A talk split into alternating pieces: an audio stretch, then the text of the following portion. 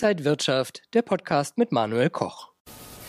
Ukraine-Krieg, Energiekrise, Corona-Sorgen, eine abgeschwächte Konjunktur in Asien. Es gibt viele Risiken momentan für die Finanzmärkte. Und wir wollen einmal schauen, welche Asset-Klasse, welche Anlageklasse da vielleicht für Anleger momentan noch interessant sein könnte. Darüber spreche ich mit Robert Halber von der Baderbank. Ich grüße Sie hier auf dem Frankfurter Börsenparkett. Ich grüße Sie, Herr Koch. Herr Halber, fangen wir vielleicht mal ganz simpel mit Aktien an, Einzelaktien. Macht das jetzt Sinn für Anleger, da reinzugehen? Ja, ich denke ja. Wir haben viele Probleme, aber wir haben auch Aufhellungen. Zumindest kann man sagen, wir bekommen ja wieder etwas Gas. Das ist keine Entspannung. Natürlich wird Putin mit uns weiterspielen wie die Katze mit der Maus, aber immerhin auf Null fahren kann ich mir nicht vorstellen. Da wäre sein Trumpf nämlich weg.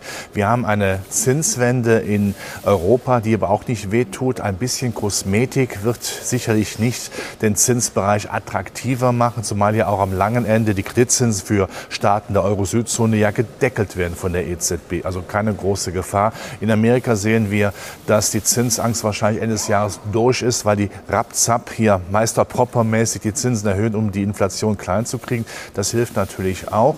Die Rezession ist teilweise eingepreist. Viele sitzen auf wirklich vielem Geld. Wir haben viele Fonds, die so minimal investiert sind, dass schon ja ein bisschen Licht in dieser dunklen Nacht reicht, um dann die Einzelaktien auch wieder nach oben zu bringen. Speziell in Amerika die Hightech-Aktien, die nach Geschäftsmodelle haben, die intakt sind, aber auch in Europa die Konjunkturwerte, gerade die großen, die natürlich, von dann, wenn China wieder etwas aufmacht nach dem Parteitag und äh, wieder mehr Rohstoffe nach Deutschland kommen, verkauft werden können, haben wir durchaus Möglichkeiten, zumindest mal ein bisschen Licht am Tunnel zu sehen.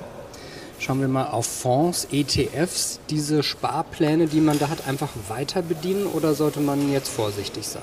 Nein, das sind die Standardanlagen, die man ja gerade in einer schwierigen Zeit machen muss. Wann kauft man denn die Waschmaschine oder den Geschirrspüler, wenn er günstig ist? So ist ja auch mit Aktien in Form von ETFs oder Fonds. Ich möchte ja günstig an das Objekt der Begierde rankommen. Und wenn man eben nicht in die Zukunft schaut, dem Motto, alles bricht in sich zusammen, was ich nicht tue, dann macht man das ja jetzt in dieser Investitionsphase, wo es günstig ist. Also ich gehe davon aus, dass die Weltwirtschaft nicht nachhaltig in sich zusammenbricht und dass die Gemengelage insgesamt, auch wenn sie schwierig ist, aber dennoch dafür sorgt, dass man jetzt auch mal günstig so langsam im Sommer der Erkenntnis sozusagen auch mal äh, in diese Einzelaktien, also Hightech in Amerika eher und bei uns dann die Konjunkturwette vorsichtig mal ein bisschen reingeht. Anleihen gelten ja als recht sicher, bringen jetzt auch wieder ein bisschen Rendite, aber wenn man die Inflation mitberechnet, ist es doch recht mau, oder? Mau, mau, mau, könnte man sagen. Es wird nicht besser werden, weil natürlich gerade auch im Euroraum klar ist, die Renditen dürfen nicht dramatisch steigen. Und man will natürlich auch immer Renditen haben, die unterhalb der Inflationsrate sind, um diesen Entlastungseffekt für die Staatsverschuldung zu haben. Das wird auch weiterhin so gehen. Die große Angst ist ja bloß keine Staatsverschuldung. Schuldenkrise 2.0.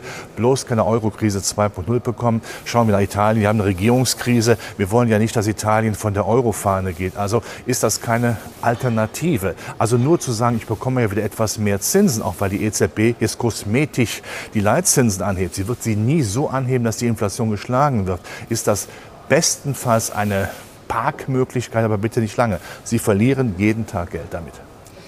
Gold ist äh, eigentlich ja beliebt bei Anlegern, vor allen Dingen in Krisenzeiten. Diesmal aber nicht. Wir haben die 2000 äh, US-Dollar Höchstmarke schon vor längerem gesehen und waren jetzt eher bei 1700.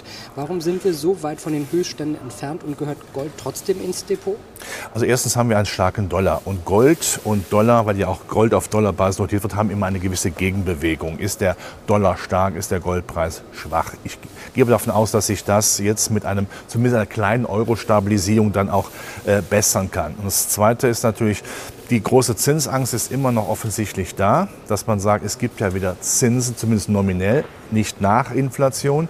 Äh, aber das ist ja keine längerfristige Lösung. Wenn man sieht, dass ja die Realzinsen in Deutschland, Amerika wirklich massiv negativ sind. Soll das das Killerargument gegen Gold sein? Natürlich nicht. Und wenn wir zeitgleich sehen, dass gerade in Asien wieder mehr äh, Gold gekauft wird, dass viele auch asiatische, äh, asiatische Notenbanken auch im arabischen Raum gerne Gold kaufen. Warum?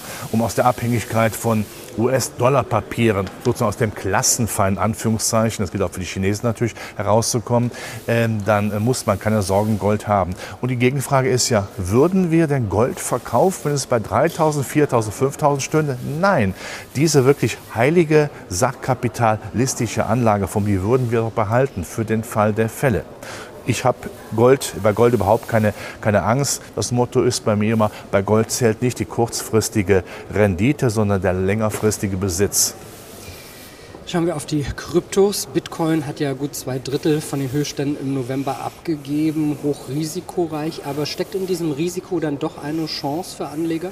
Spekulative Chancen, keine Chancen im klassischen Anlagemedium. Wir haben die Flurbereinigung, könnte auch sagen, die Kryptowährungen sind in die Pubertät gekommen. Jetzt wird es eben schwierig und jetzt trennt sich auch die Spreu vom Weizen. Das Geld ist, ist zwar immer noch da, generell von Notenbank, aber nicht mehr so üppig. Es wird nicht mehr jetzt äh, einfach bedingungslos äh, Kryptoanlagen investiert. Und wir haben durch eine sehr scharfe Regulation. Wer das übersteht im Kryptobereich, der hat längerfristig Chancen. Aber keine Chancen wie die Pionierbeginne. Ich war bei der Pubertät, jetzt bin ich bei der Kinderzeit, wo es dann mühelos nach oben geht, Holdregion nach oben. Das ist vorbei.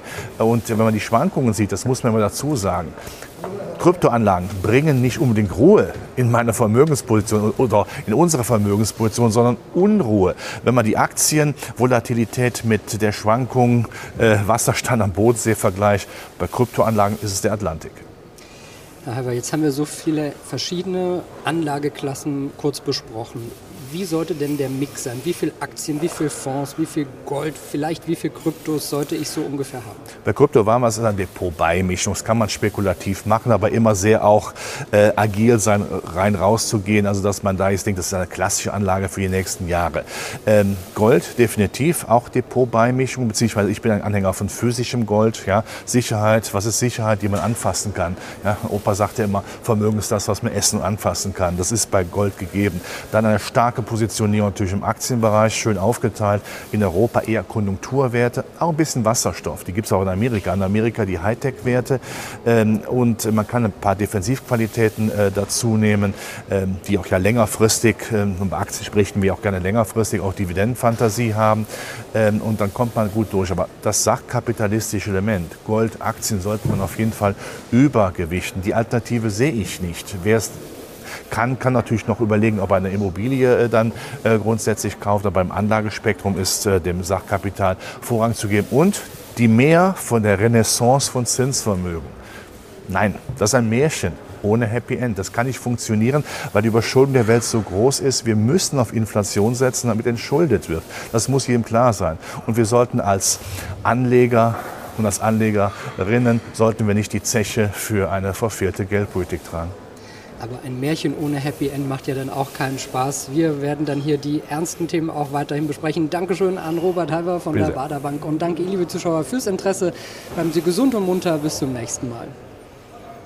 Und wenn euch diese Sendung gefallen hat, dann abonniert gerne den Podcast von Inside Wirtschaft und gebt uns ein Like.